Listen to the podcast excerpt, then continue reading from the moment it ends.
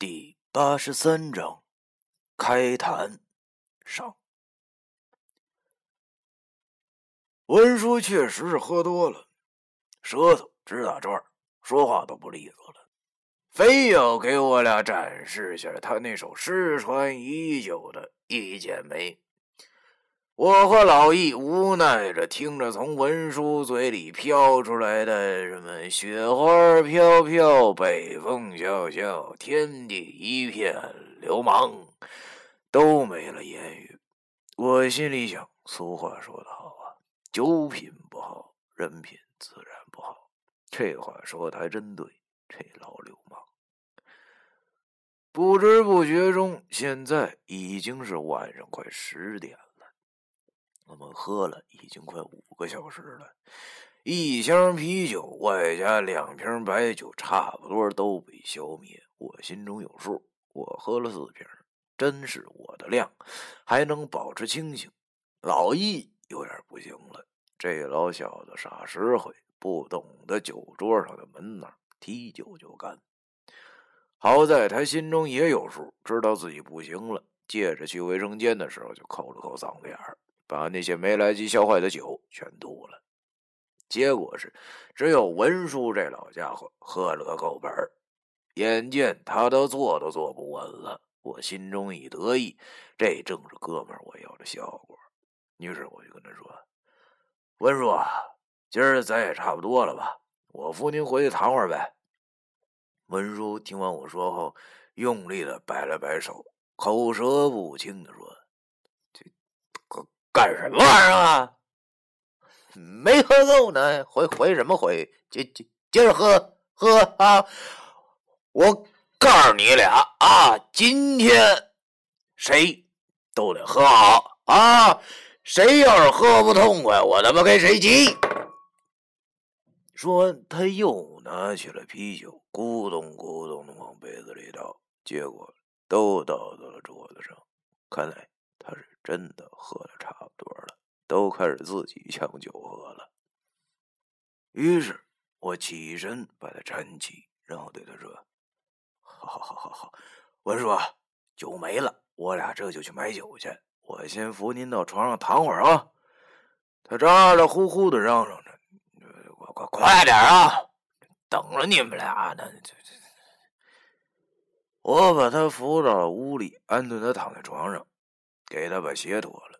他一沾床，便自己抓起被子盖上了，嘴里叨咕着一些我听不清的酒话。我也没听清他说的是啥，反正就听见了他说那句口头禅：“日有纷纷梦，神鬼吉凶，掌声徐唤天，欲望赵飞雄，八百。”人物之后就听不清楚了。我寻思着，八百什么呢？八百八十块一张符吗？这老神棍都醉成这样了，还想着骗人。我见他已经睡着了，便轻手轻脚的从他抽屉里拿出了仓库的钥匙，然后走了出去。老易望着我，问着：“睡着了吧？”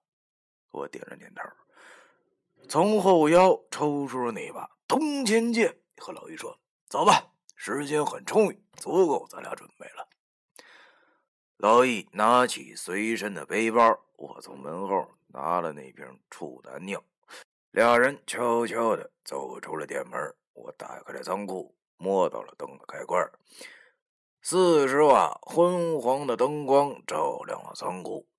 类似我高中时的画室那么大，里面布满了各种货物，从纸牛、纸马到假服。大晚上的，看着屋子里那穿蓝衣服的纸人的表情，确实有些瘆人，皮笑肉不笑的。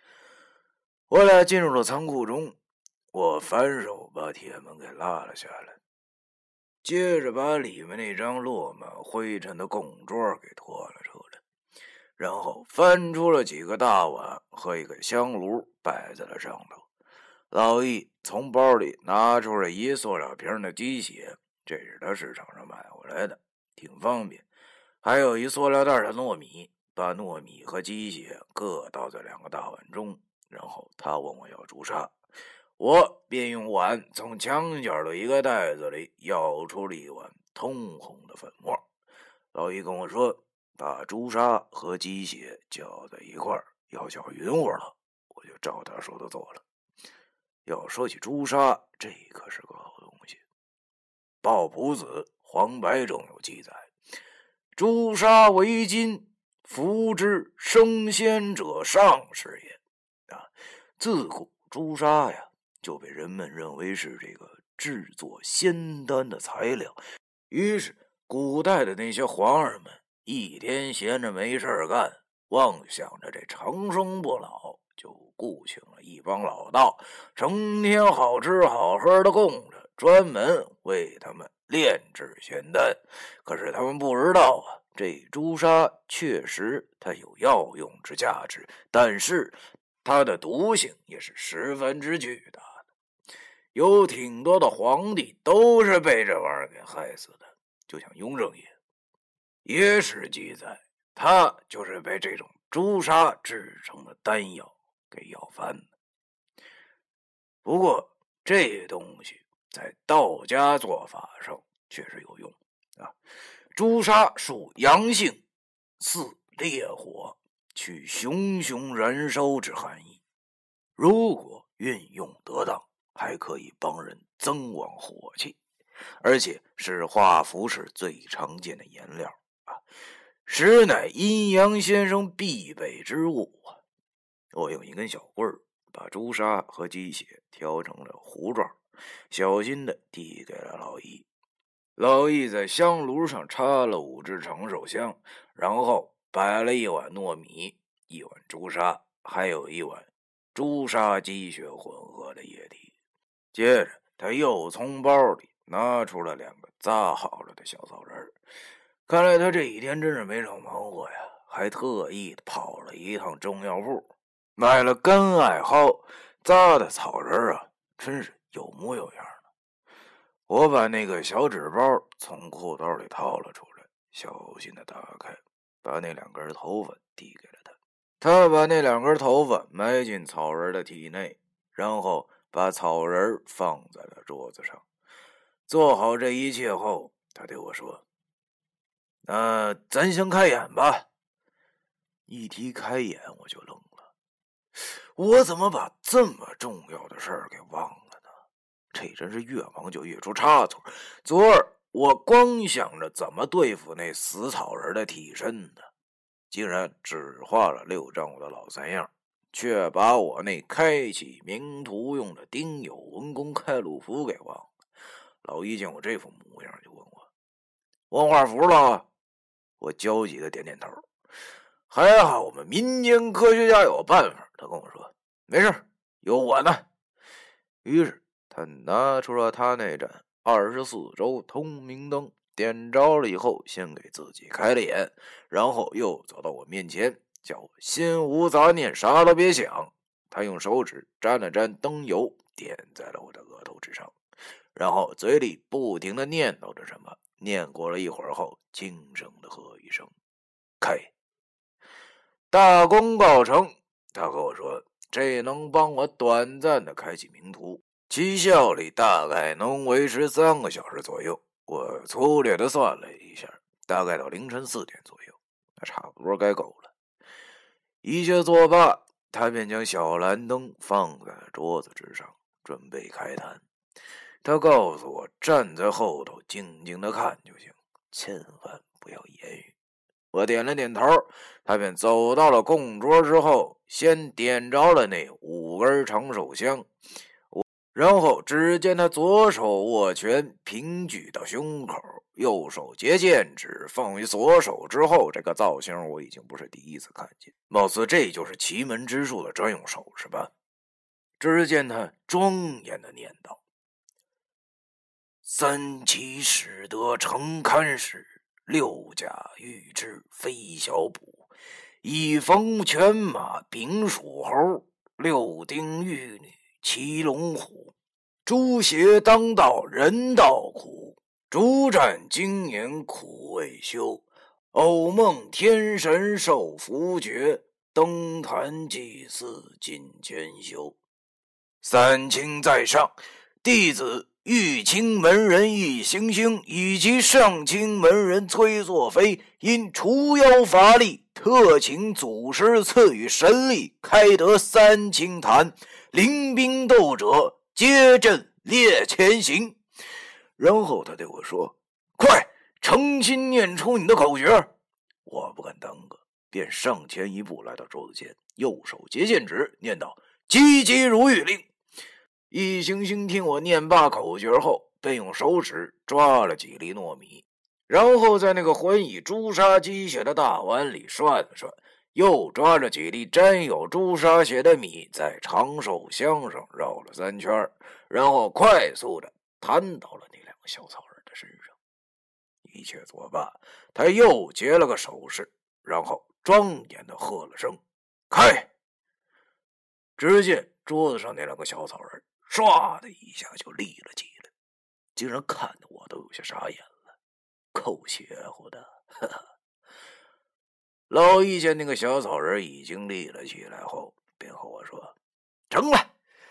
哎呀，按你师傅所说，现在只剩下等待丑时一到。”嘿，那七死脸命的替身便会被这俩小草人给引到这儿来了。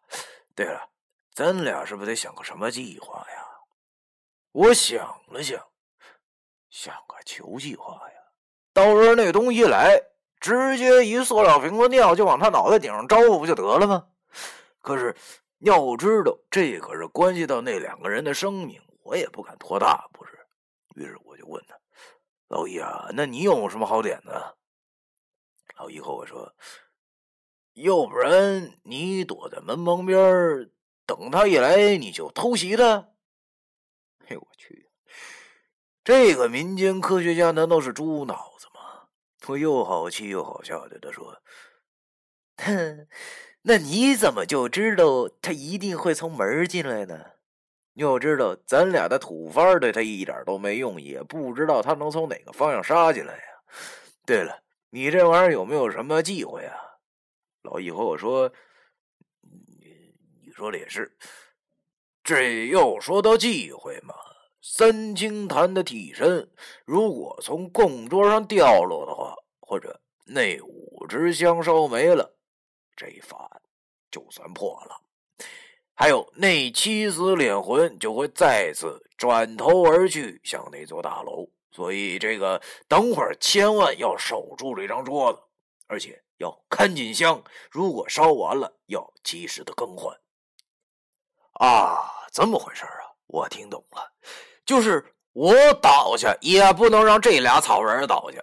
虽然我已经和张亚新打过招呼了，他俩也不会这么晚出现在原氏总部。可是，如果今晚上不收拾掉那东西的话，后患无穷啊！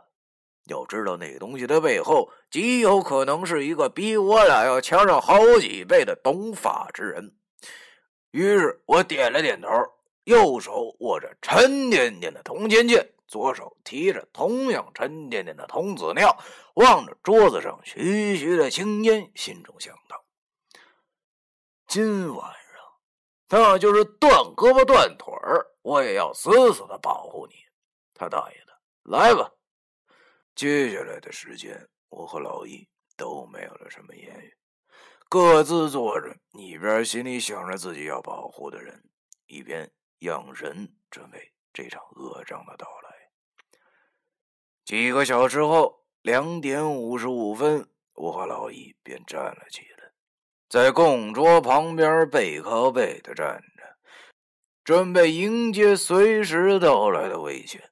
老易刚才也从包里掏出了一小瓶尿，比我这百事可乐的瓶子，哼，那可要小上一圈我望着他那瓶，又看了看我这瓶，心里想着：看来这家伙这两天上火呀。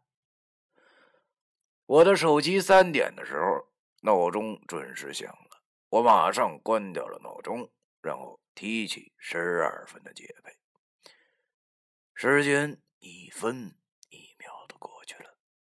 四周还是出奇的安静，只有那仓库的古旧的灯泡不时的发出滋滋的声音。已经三点零五了，还是什么状况都没有。我们谁也不敢说话。过了一会儿，老易问我：“兄弟啊，怎么回事啊？我我记得那东西好像是很准时的呀。”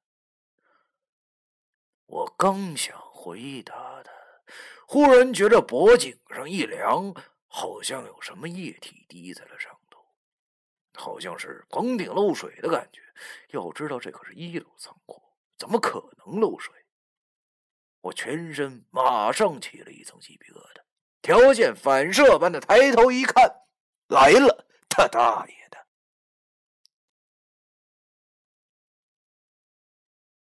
第八十三章完。